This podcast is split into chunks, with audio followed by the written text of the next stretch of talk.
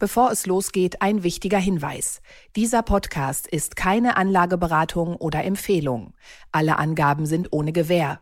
Diese stellen keinen Ersatz für eine professionelle und individuelle Beratung dar. Werteentwicklungen der Vergangenheit sind kein Indikator für zukünftige Wertentwicklung. Aktien fürs Leben. Der Vermögenspodcast von Kapital mit Petra Ahrens und Timo Pache. Hallo und herzlich willkommen zu einer neuen Folge von Aktien fürs Leben, dem Vermögenspodcast von Kapital. Und hier sind wieder für Sie Petra Ahrens und Timo Pache. Wir sind in dieser Woche etwas klassischer und angloamerikanischer unterwegs, nämlich mit diesen drei Aktien. Wir reden ja in diesem Podcast nicht über ETFs und nicht über Indizes und Indexfonds, aber es gibt eine Einzelaktie, die sollten wir einmal besprechen, die extrem stark hängt am ETF-Boom der letzten 10, 15 Jahre. Das ist die Aktie des US-Indexanbieters MSCI. Und die Frage, die immer im Raum steht, ist, geht dieser Boom eigentlich immer weiter? Ja, und dann haben wir uns äh, heute für ein Unternehmen entschieden, wo ich als Konsumentin ja komplett ausfalle. Und das bereits schon mein Leben lang. Wir reden heute über British American Tobacco. Und da ich noch nie geraucht habe, gibt es einen ganz neutralen und fundamentalen Blick auf die Branche und das Unternehmen. Und wir schauen nochmal in die USA, wo in den vergangenen Tagen die Aktie des weltgrößten Einzelhändlers Walmart, ein Klassiker unter den Aktien fürs Leben, ziemlich gelitten hat. Und wir diskutieren, warum das wohl so ist und was das vielleicht mit einer anderen Aktie aus Europa zu tun hat, über die wir erst kürzlich hier gesprochen haben. Aber zunächst ein Blick zurück und voraus. Und da muss man einmal vorwegschicken, wir zeichnen diesen Podcast ja immer am Montagmorgen auf und uns sitzt dieses Wochenende noch so ein bisschen in den Knochen mit den ja. schrecklichen Bildern aus Israel. Und ähm, es ist jetzt irgendwie albern, darüber zu reden, wie die Märkte darauf reagieren und was der Ölpreis möglicherweise noch in den nächsten Wochen machen wird. Dass das vielleicht in den kommenden Wochen Auswirkungen auf Märkte hat, ist klar. Darüber werden wir, glaube ich, hier an dieser Stelle jetzt erstmal nicht spekulieren. Ja, das ist auch, also wir hatten ja heute Morgen, als wir uns schon vorab äh, zusammen gesprochen haben, haben wir ja schon gesagt, dass es irgendwie Zeiten sind, die nicht wirklich Spaß machen. Ja. Hm? Also ich habe auch zu, zu meinen Mandantinnen und Mandanten gesagt, mein Gott, wir hatten jetzt Corona, wir hatten einen Krieg mitten in Europa, was soll da schon Schlimmes kommen? Aber irgendwie, man wird langsam müde und trotzdem erschrocken, was für wirkliche geopolitische Einschläge es gerade weltweit gibt und dass es einfach kein Ende findet. Und man hatte mal so eine Phase nach dem Kalten Krieg, wo alles schön und gut war, es wurde abgerüstet und jetzt hat man irgendwie das Gefühl, sie werden alle verrückt und, und das ist das Beschämende. Und ich hatte auch ehrlich gesagt gedacht, dass so diese, diese Aussöhnung zwischen Israel und den arabischen Staaten, nicht zuletzt natürlich durch das Intervenieren von Saudi-Arabien, irgendwo einen, einen guten Weg einnimmt und dann dieser fürchterliche Angriff, Großangriff dieser Terrorgruppe Hamas auf Israel. Ich habe auch gerade einen Vorstandskollegen vom VV dort. Also ich war echt erschüttert und es hört eigentlich überhaupt nicht auf. Ganz im Gegenteil, es wird immer schlimmer. Ja, das ist so. Ich glaube, wir müssen uns einfach daran gewöhnen, dass wir gerade Zeiten erleben, die wirklich fürchterlich sind und ja. die sehr auffühlend sind, die emotional sind mhm. und ja, in denen man tatsächlich manchmal auch wirtschaftliche Themen so ein bisschen in den Hintergrund stellt und erstmal guckt, dass ansonsten alles einigermaßen läuft und safe ist. Ja, wobei man die wirtschaftlichen Themen natürlich nicht ganz in den Hintergrund rücken darf. Ja. Also wir sitzen ja hier letztendlich da, um uns über Aktien zu unterhalten. Und ähm, ja, Israel letzte Woche oder Israel, ähm, die Aktien sind sieben Prozent zurückgekommen, Kairo auch minus fünf Prozent, Ölpreis natürlich der in den vergangenen Tagen und wenigen Wochen mal endlich wieder so ein bisschen zurückgekommen ist. Der hatte ja diese 100-Dollar-Marke im Visier, ist zurückgekommen, legt heute Morgen auch um drei Prozent zu. Das ist natürlich klar. Der DAX, Timo übrigens, hatte vorbörslich, weit vorbörslich wesentlich niedriger notiert, hält sich momentan einigermaßen gut. Also man scheint sich auch mal wieder an dieses Szenario ganz einfach zu gewöhnen, aber wir haben schon eine enorm große Gegenwartsgefahr. Also die Welt ist seit Jahren nicht äh, nur gefühlt in einem Ungleichgewicht, sondern der alte Krisenherd Nahost ist seit dem Wochenende wieder zum Neuen geworden und, und die Serie von geopolitischen Konflikten reißt einfach nicht ab. Also Ukraine, Syrien, Libanon, Nordkorea, jetzt auch noch ähm, Israel wieder dazu. Wir wollen hoffen, dass die Chinesen sich zumindest in Taiwan ein paar Jahre noch ruhig halten.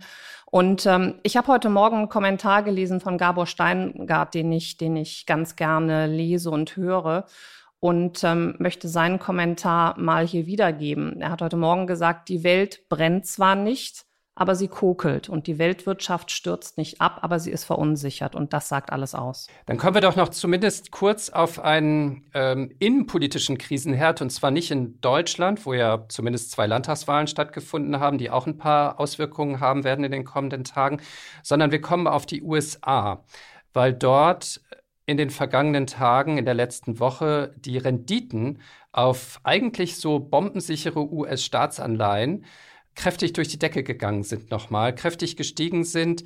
Bei zwölf Monaten Laufzeit liegen ähm, die Renditen inzwischen bei 5,5 Prozent wenn die Laufzeit ein bisschen länger ist, immer noch bei um die 5 Prozent. Das ist wirklich sehr, sehr viel und ein drastischer Anstieg. Und die Frage ist, was sehen wir da eigentlich gerade? Ist das eine Reaktion auf die innenpolitischen Verwerfungen in den USA?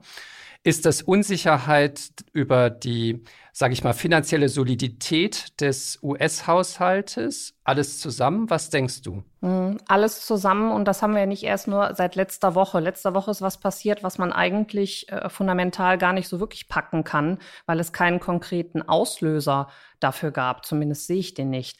Also wir haben ja schon seit ähm, Seit März 2020 haben die ähm, US-Staatsanleihen, die länger als zehn Jahre Duration haben, haben sage und schreibe 49 Prozent abgegeben. Also das ist ein ganz klarer Crash. Das würde selbst bei Aktien wäre das ein böses Signal aber das ausgerechnet von den, von den, von Anleihenseite, die ja, sage ich mal, als Schulden dementsprechend immer mit Sicherheit vor Rückzahlungen von Staaten und Unternehmen behaftet sind. Also das ist schon ein Signal. Und in den vergangenen Jahren oder Monaten gab es klare Auslöser. Es gab zum Beispiel das Problem der Pensionskassen in Großbritannien was im Grunde genommen auch nur durch Eingreifen der Bank of England äh, gestoppt werden konnte. Dann gab es im letzten Jahr die ähm, Pleitewelle von Regionalbanken in den USA. Das hat natürlich auch nochmal Unsicherheit ergeben. Ja, Timo, und was da letzte Woche passiert ist, so einen richtigen Auslöser gibt es dafür nicht. Ähm, es gibt einen Chefsvolkswirt in den USA, der bezeichnete die Situation deswegen auch als recht verwirrend, da es keine fundamentale Erklärung überzeugenderweise dafür gibt. Eine Theorie könnte sein, dass es eine späte Einsicht von Großanlegern, also von institutionellen Investoren gibt, dass die Zinsen wohl doch längere Zeit hoch bleiben werden. Das wäre mir fast noch die liebste Erläuterung, weil dann kann man davon ausgehen, ja, wenn die sich positioniert haben, kommt wieder Stabilität zurück.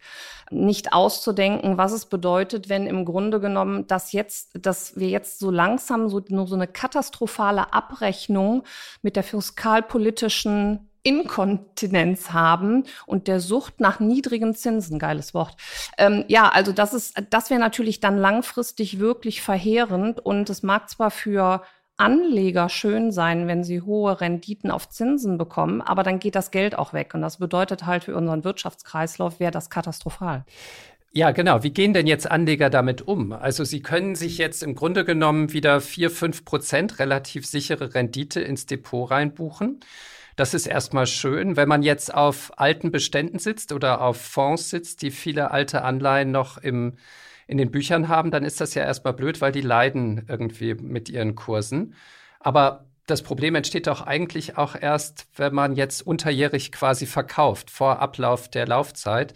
Ansonsten kann man ja immer davon ausgehen, dass zumindest zum Nennwert zurückbezahlt wird, oder? Das schon. Also da, davon kann man ausgehen. Dann habe ich eine gewisse Laufzeit. Wenn ich jetzt verkaufen würde, wie du richtig sagst, habe ich natürlich einen niedrigeren Kurs. Das sehe ich auch. Also eine, eine Apple-Anleihe, ich habe es mir heute Morgen angeschaut, die noch anderthalb Jahre läuft, notiert gerade bei 93. Ist das super. Das ist schon eine Hausnummer, ne? Also die, da kommen wir schon auf eine Rendite von um die fünf Prozent die Frage, die sich mir wirklich stellt, ist, ob fünf Prozent jetzt so prickelnd sind. Das ist natürlich besser als äh, die Nullzinspolitik, die wir die vergangenen acht Jahre hatten. Aber letztendlich kriegen wir damit noch nicht den Inflationsausgleich hin. Wir sind immer noch bei, bei negativen Realzinsen. Das ist jetzt nicht so wirklich das. Und man sieht ja auch, also nicht nur die Anleihen haben bei diesem Szenario abgegeben, sondern auch die Aktienmärkte sind ja in den vergangenen Tagen, wenigen Wochen auch wieder zurückgekommen. Ausgelöst natürlich durch diesen Higher for Longer Zinsausblick der US-Notenbank. Und das trifft mal wieder besonders die Unternehmen mit einer geringeren Marktkapitalisierung und auch wieder den Technologiesektor. Sagt mir am Ende, bei den Alten bist du gut gehalten. Ähm, die großen Werte, denen vertraue ich gerade. Natürlich geben die ein bisschen ab, aber bei weitem nicht so wie die kleineren, wie die Mid- oder wie die Small Caps. Und daher schaue ich mir wirklich gerade ganz besonders die Value-Titel an, die sich auf dieses Szenario vielleicht auch besser einstellen können. Da fühle ich mich gerade einfach wohler mit. The trend is your friend.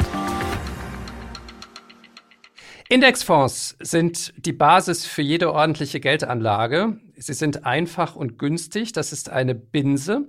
Und vor allem für hochentwickelte Märkte wie die USA gilt das. Insofern klammern wir Indexfonds eigentlich hier in diesem Podcast immer aus und sagen, ja, manchmal machen wir diesen Hinweis, ähm, hier, da kann man auch einen ETF kaufen. Das macht man besser mit so einem Branchen- oder Märkte-ETF.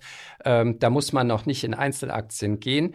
Es gibt aber eben eine Einzelaktie, ähm, die hat von diesem ETF-Boom massiv profitiert in den letzten Jahren und das ist die Aktie des Unternehmens MSCI. MSCI ist ein Indexanbieter aus den USA und die legen wahrscheinlich so den berühmtesten Index auf, den MSCI World, einen globalen Aktienindex, der für ganz viele Anleger die Basis ist, um erstmal sich ganz breit irgendwie in den Aktienmarkt einzukaufen.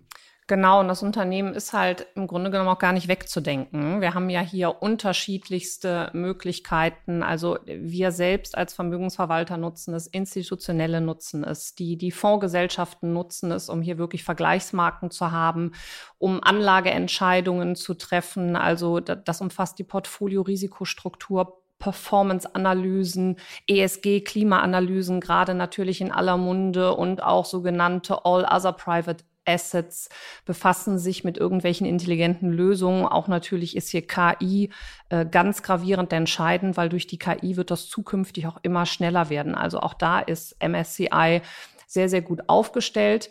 Unternehmen wurde 1998 äh, gegründet, hat seinen Hauptsitz in New York und ähm, hat halt eine Vielzahl von unterschiedlichen Indizes. Darf ich dir mal eine Frage stellen? Ein kleiner Test. Oh. Was glaubst du? Wie haben sich MSCI World, der Index, und die Aktie von MSCI entwickelt. Nicht nachgucken. Ich weiß, du hast immer deinen. Nee, nee, muss ich nicht. Ich weiß, ich weiß natürlich, dass die, dass die Aktie sich ähm, äh, grandios entwickelt hat.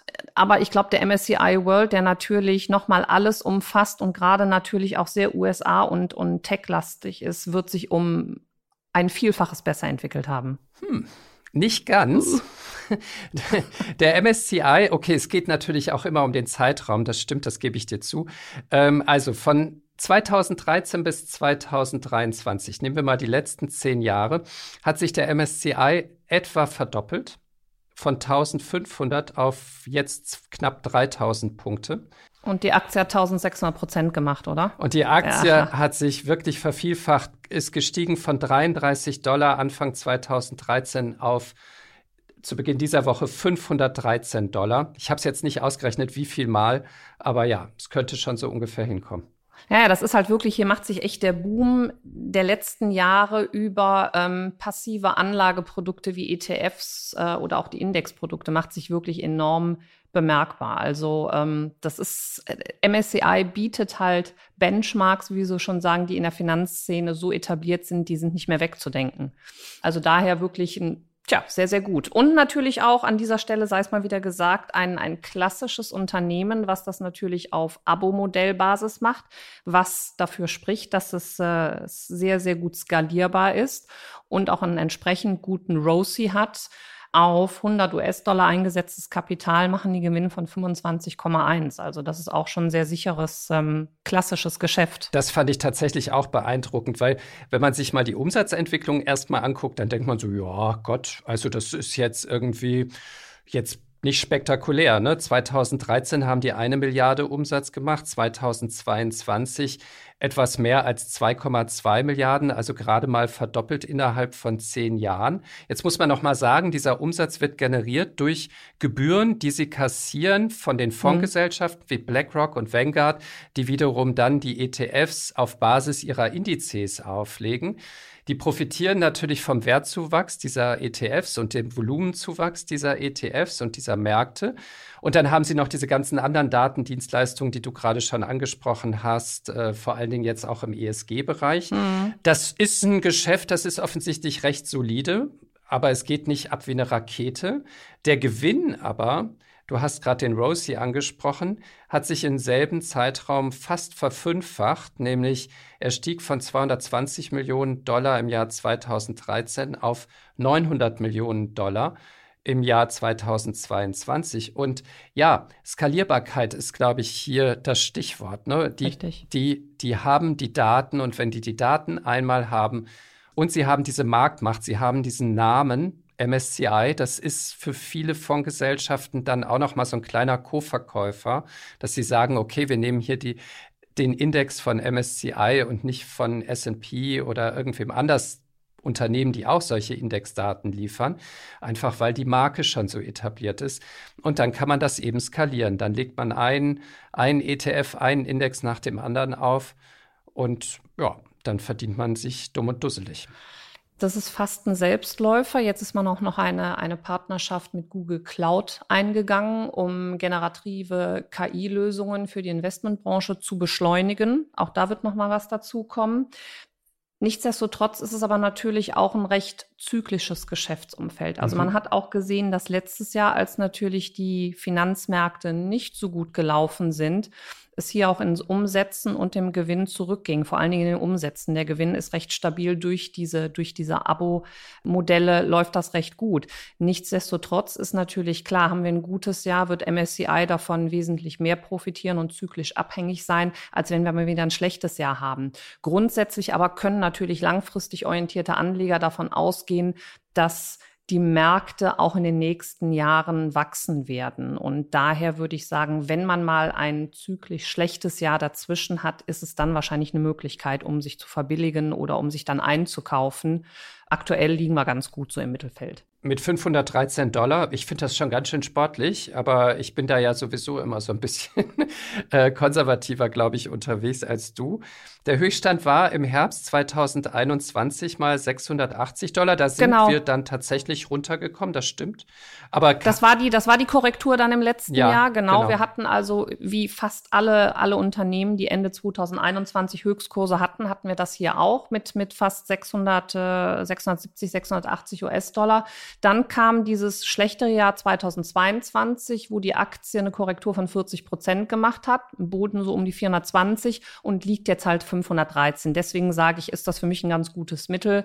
KGV vom 45. Wir wissen es, mittlerweile musst du für gute Qualitätsunternehmen, musst du bereit sein, auch ein höheres KGV in Angriff zu nehmen, in Kauf zu nehmen. Rosie aber mit 25,1 finde ich absolut klasse und gut. Im Moment, glaube ich, haben wir keine, keine Notlage, investieren zu müssen. Jetzt muss man sich sowieso mal die ganze Welt ein bisschen anschauen. Wir haben dieses Jahr dennoch, trotz aller geopolitischen Krisen, haben wir ganz gut performt. Im Moment sind wir da so eher so ein bisschen auf Hab acht und die Märkte beobachten und auch solche Unternehmen gehören dazu. Das Ganze sehen. British American Tobacco. Ja, ich hatte schon am Anfang gesagt, also auf, auf meinen Umsatz, auf mein Konsumverhalten kann sich ein solches Unternehmen definitiv nicht stützen und verlassen. Ich bin äh, seit Lebensbeginn nicht Raucherin und werde das jetzt im hohen Alter auch nicht mehr verändern. Nichtsdestotrotz, British American Tobacco, also kurz BAT, ist einer der international größten Hersteller von Tabakprodukten. Zur Unternehmensgruppe gehören über 200 Zigarettenmarken, wie unter anderem Dunhill, Kent, Lucky Strike, Galois, wie sie alle heißen. Das muss ich übrigens nachlesen. Ich kenne mich damit nicht wirklich aus.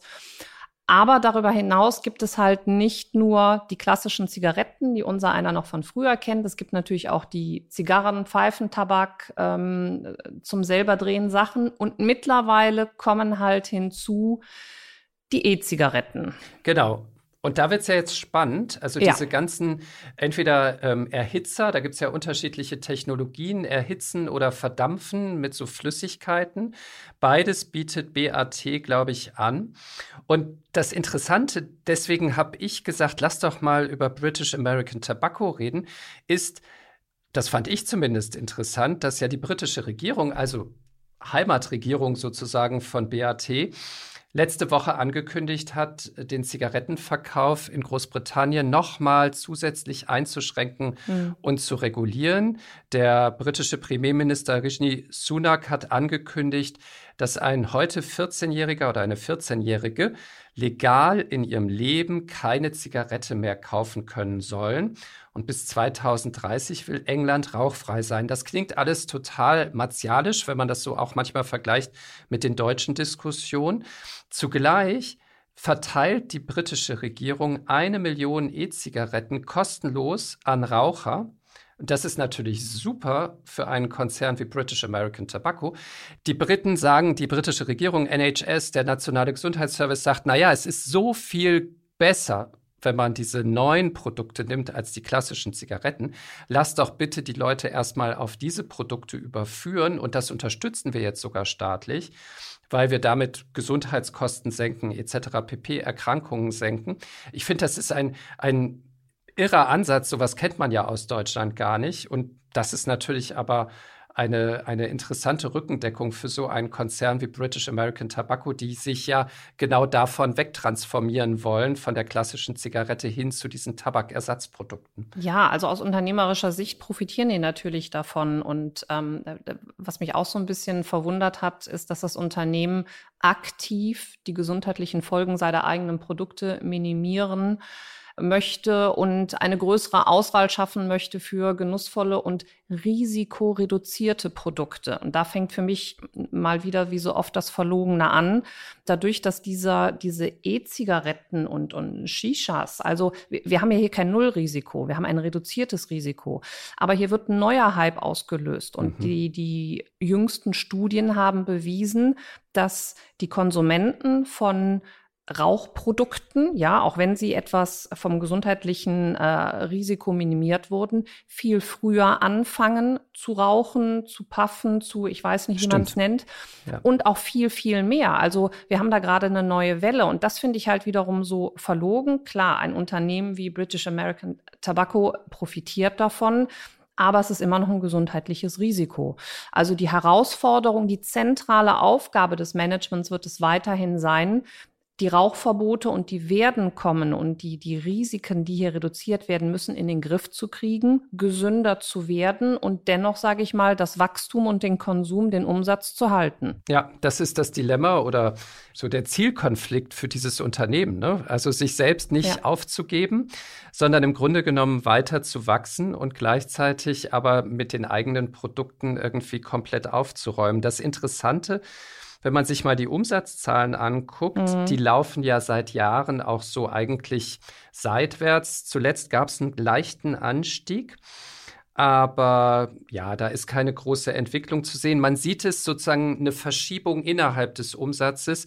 British American Tobacco macht rund 25 Milliarden Pfund Umsatz im Jahr. Ein Großteil immer noch mit den klassischen Zigaretten, aber das Wachstum, das steckt eben in diesen E-Zigaretten und in diesen Vapes oder Verdampfern, wie man die, glaube ich, hierzulande nennt. Ja, und was mich gewundert hat, in den letzten fünf Jahren verzeichnete ähm, BAT Verluste von circa minus fünf Prozent, während die Papiere, und ich habe mir Philip Morris angeguckt, von 50 Prozent Rendite brachten. Also daher, ähm, natürlich gibt es jetzt ein Wachstum und auch einen Zuspruch, was die Aktie angeht. Erstens gibt es einen neuen Konzernchef, der anscheinend einen ganz guten Job macht. Aber man sagt natürlich auch bei so schlechten Zahlen, während die Branche einen Zuwachs hatte, weckt das natürlich die Hoffnung auf positivere Entwicklungen. Und das muss man sich jetzt einfach mal anschauen. Also es ist, es ist sehr, sehr interessant. Also ähm, es ist ein Dividendenpapier, habe ich gesehen. Es ist für mich mehr ein Dividendenpapier als ein, als wirklich, dass du auf, auf Gewinne von, von der Aktie hoffst. Dividendenrendite liegt bei 7,57 Prozent. Das spricht aber auch eigentlich dafür, dass der Kurs halt entsprechend gering ist. Aber das ist ja eben, deswegen habe ich de, die Aktie auch hier nominiert für unseren Podcast. Wenn man sich diese Werte mal anschaut, anschaut, auch vergleicht vielleicht mit dem Wert äh, von MSCI. Wir haben hier die Dividendenrendite, hast du angesprochen, äh, 7, 8, 9, 10 Prozent, je nachdem, was man da zugrunde legt. Das KGV liegt bei 7. Ja. Und der Laden macht bei 25 Milliarden Pfund Umsatz 6 bis 7 Milliarden äh, Pfund Gewinn und schüttet auch einen Großteil davon jedes Jahr an die Aktionäre aus. Das heißt, ich muss bei diesem Titel nicht zwingend auf die Kursentwicklung der Aktie spekulieren, wenn es mir reicht, jedes Jahr eine hohe regelmäßige Ausschüttung zu bekommen. Ja, äh, das eine schließt das andere nicht, nicht aus. Ich hätte gerne, ich glaube, mittlerweile kennt man mich so, ich hätte gerne beides, genau, beides. Ähm, wobei ich lieber die, das Wachstum und damit eine gute Performance und Rendite im Aktienkurs habe, dann verzichte ich auch schon mal auf die Dividende. Und das ist für mich so ein klassischer Wert, hätte ich darauf die letzten fünf Jahre gesetzt mit, mit diesen äh, 7,5 äh, Prozent Dividendenrendite, vorher waren sie ein bisschen weniger halt, dann hätte mich das auch nicht weitergebracht. Also die Aktie hat auf fünf Jahre 28 Prozent verloren, auf drei Jahre immer noch 11 Prozent abgegeben, auf ein Jahr minus 25 Prozent. Da rettet mich als Investor auch nicht die Dividende. Und das ist für mich natürlich ein Zeichen, dass da irgendwas nicht so gut läuft. Klar, kann ich jetzt sagen, günstiges KGV, gute Dividendenrendite. Management hegt Hoffnungen, dass es eine positive Entwicklung gibt. Also kurzfristig könnte man davon ausgehen, dass sich sowohl vielleicht mal der Kurs erholt und dann habe ich noch zur Sicherheit die Dividendenrendite. Langfristig muss man daran glauben, dass ähm, der Markt des Rauchens weiterhin stabil bleibt dass man es in den Griff kriegt, obwohl wahrscheinlich sämtliche Regierungen, zumindest von den Industriestaaten, sich auf ein allgemeines Rauchverbot einstellen werden. Und wo da am langen Ende solche Unternehmen dann enden werden, ist heute schwierig zu sagen. Stellt mich nicht ganz so zufrieden. Vor allen Dingen ist es eine riesige Unsicherheit, mit der man kalkulieren muss. Wahre Größe. Walmart ist der größte Einzelhändler der Welt der Konzern vertreibt über ein weltweites Netz von Supermärkten, Kaufhäusern, alles Mögliche. Lebensmittel, Kleidung, Haushaltswaren, Bücher, elektronische Geräte, Autozubehör, Tierfutter, Accessoires.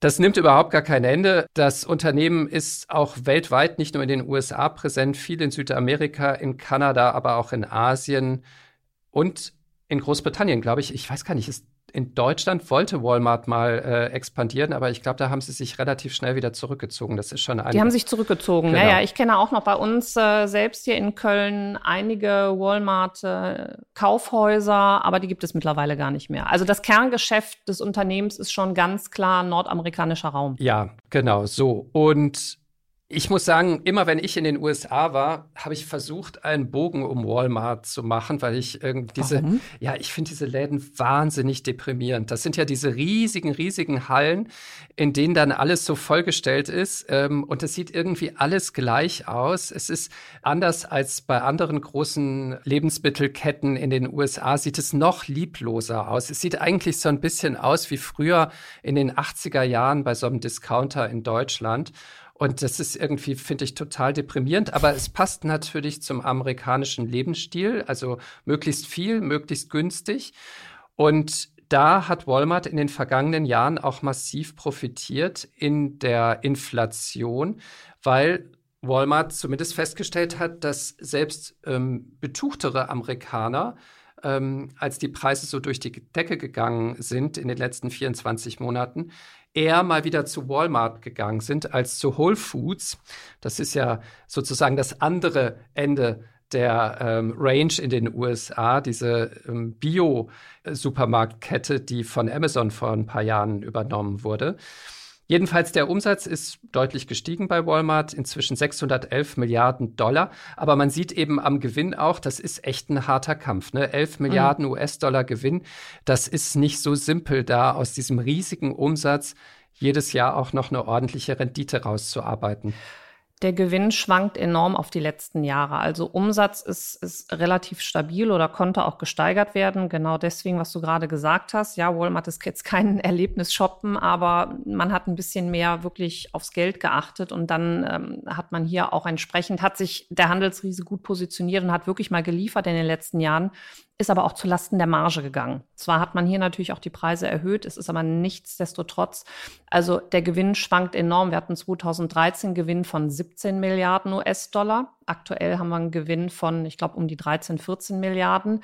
In 2018 hatten wir einen Gewinn von 9 Milliarden, in 2020 dann wieder 15 Milliarden. Also das ist wirklich, man ist hin und her gerissen und ich habe das Gefühl, dass natürlich sich auch solche Einzelhändler sich immer wieder, Einzelhandelskonzerne immer wieder neu erfinden müssen, haben mit Inflation zu kämpfen, müssen Preise vielleicht anpassen, müssen Preise erhöhen, müssen ähm, eigene Supermärkte Märkte unterhalten, haben Kaufhäuser. Natürlich hat man sich auch hier so ein bisschen mehr, ein bisschen online eingestellt, aber das sind schon Kosten, die die haben und daher ist der Gewinn auch nicht stringent und kontinuierlich lineal zu vollziehen, sondern es ist wirklich ein sehr, sehr schwieriges Marktumfeld, was man hier hat. Und es wird nicht einfacher. Ne? Also ähm, es, es gibt keine kontinuierliche Entwicklung im Gegensatz zu anderen großen Unternehmen, von denen wir das bekannt sind, die wir ja hier auch im Podcast haben. Wir haben eine lange Seitwärtsbewegung gehabt von 2000 bis 2014. Ich spreche jetzt vom Kurs. Da lag der Kurs immer so um die 50 US-Dollar. Dann ging ab 2015 echt die Post ab, was die Aktie anging, von 50 auf 160 im Hoch. Und da liegen wir auch aktuell. Also dieses, auch hier haben wir einen Konzern, der aus der Corona-Pandemie ähm, wie Phoenix aus der Asche rausgekommen ist, hat nochmal zugelegt, starke Geschäftsdynamik, beeindruckende Umsatz- und Gewinnentwicklung, haben auch robust Marktanteile verteidigen können und auch zurückgewonnen. Das schlägt sich alles gut nieder, auch im Aktienkurs. Aber nachdem die letzten Zahlen herauskamen, haben Anleger für mich das einzig Richtige gemacht. Die haben gesagt, vielen Dank, wir nehmen die Gewinne mal mit, weil fast viel besser kann es jetzt nicht mehr werden. Und dadurch ist der Kurs halt ein bisschen zurückgekommen, aber immer noch auf sehr, sehr hohem Niveau. Und jetzt, genau, du sagst es, er ist zurückgekommen. Letzte Woche ist die Aktie auch noch mal ähm, um einiges gesunken. Und das Interessante ist, es gab da, glaube ich, keinen direkten Zusammenhang, aber es fiel zusammen mit einem Interview mhm. des Walmart-CEOs John Ferner bei Bloomberg. Und der hat etwas total Interessantes gesagt. Bloomberg, äh, Entschuldigung, Walmart, die betreiben ja eben nicht nur Supermärkte, sondern klar, in den Supermärkten gibt es auch noch Apotheken. Und was haben die gemacht? Die haben sich mal angeguckt, wer kriegt eigentlich, Achtung, diese tolle Abnehmspritze Ozempic von unserem europäischen Pharmakonzern Novo Nordisk, den wir vor drei, vier Wochen hier besprochen haben. Wer nimmt die eigentlich mit? Wer hat diese Rezepte? Und wenn die danach dann in den Supermarkt gehen, was kaufen die dann eigentlich noch ein? Und dann ja, haben die, genau. das konnten die super miteinander, die konnten die Rezepte verbinden mit den Kundenkarten. Das war alles im Grunde genommen anonymisiert, aber sie konnten feststellen, dass Leute, die diese Diätabnehmspritze benutzen und damit abnehmen, dass die signifikant weniger Lebensmittel einkaufen. Klar. Hm. So, und je mehr das ein Massenphänomen in den USA wird, und wir haben vor vier Wochen darüber gesprochen, wie sehr das ein Massenphänomen wird, desto mehr gerät möglicherweise auch so ein bisschen die Umsatzbasis von Walmart unter Druck, zumindest im Lebensmittelbereich. Bei den Medikamenten werden sie sie vielleicht ausweiten können. Aber das war ein ganz interessanter Hinweis, wie sich das in den USA in den nächsten Jahren auch nochmal verschieben kann. Ja, darauf hat Walmart auch hingewiesen. Das könnte auch, da, da sehe ich auch so ein bisschen den, den Druck, den wir letzte Woche in der Aktie gesehen haben. Also zum einen natürlich die guten Zahlen und dann sagt Walmart auch noch, also in Zukunft werden wir etwas unter Druck geraten, nicht nur durch die Abnehmenspritzen, sondern es gibt natürlich auch der Trend zur Einnahme von appetitzügelnden Medikamenten. Das muss jetzt nicht nur die Abnehmensspritze sein, Stimmt, die wird gerade gerade gehypt. Aber der Trend ist so enorm, dass Walmart schon die ersten Auswirkungen auf die Nachfrage von Nahrungsmitteln jetzt schon zu verzeichnen hat. Also man kann davon ausgehen, dass im Sektor der Konsumgüter für den täglichen Bedarf der Druck weiter anhält. Wir liegen gerade auf einem ziemlichen Hoch. Daher haben Anleger, Investoren hier wirklich mal Gewinne mitgenommen und erstmal die Reißleine gezogen. Wir liegen gerade auf einem sehr, sehr hohen Kurs. Kann ich sehr gut nachvollziehen, hätte ich auch gemacht. Das heißt, eher jetzt bei 156 Dollar aussteigen, als noch darauf hoffen, dass das demnächst wieder sozusagen anknüpft an die alte Entwicklung. Ja, ja, richtig. Also die, die, die Aussichten sind jetzt mal nicht ganz so gut. In der Vergangenheit, in der jüngsten Vergangenheit, gute Geschäftsentwicklung. Das zu halten wird schwierig sein. Wir haben ja jetzt auch nicht wirklich ein Dividendenpapier mit einer Rendite ja. von 1,4 Prozent. Stimmt. Rosie bei 15,8. Das mag okay sein, das muss aber auch gehalten werden. KGV liegt bei circa 30. Das wäre okay, aber wir liegen gerade immer noch von 160 auf aktuell 156 zurückgekommen, relativ auf einem hohen Niveau des Kurses. Hier würde ich jetzt erstmal Seiten aus mich stellen und, und gucken, was es in den kommenden Monaten macht, wäre jetzt für mich jetzt nicht eine Aktie, die ich aktuell unbedingt im Portfolio halten oder kaufen müsste. Vielen Dank. Dann verabschieden wir uns, oder? Ja, dann wollen wir mal hoffen, dass wir nächste Woche vielleicht mal positivere Nachrichten haben von der geopolitischen Front, von den Ölmärkten, von den Kapitalmärkten. Bei mir kommt auch noch hinzu, ich bin, ich bin Kölnerin, FC Köln auf dem 18. Platz. Also bei uns läuft es gerade überhaupt nicht. Mal gucken, wie es nächste Woche aussieht, Timo. In diesem Sinne. Kann es ja nur noch besser werden. Genau, in diesem Sinne. Wir wünschen Ihnen eine schöne Woche und bis bald. Vielen Dank. Tschüss. Bis bald. Tschüss. Aktien fürs Leben. Der Vermögenspodcast von Kapital mit Petra Ahrens und Timo Pache.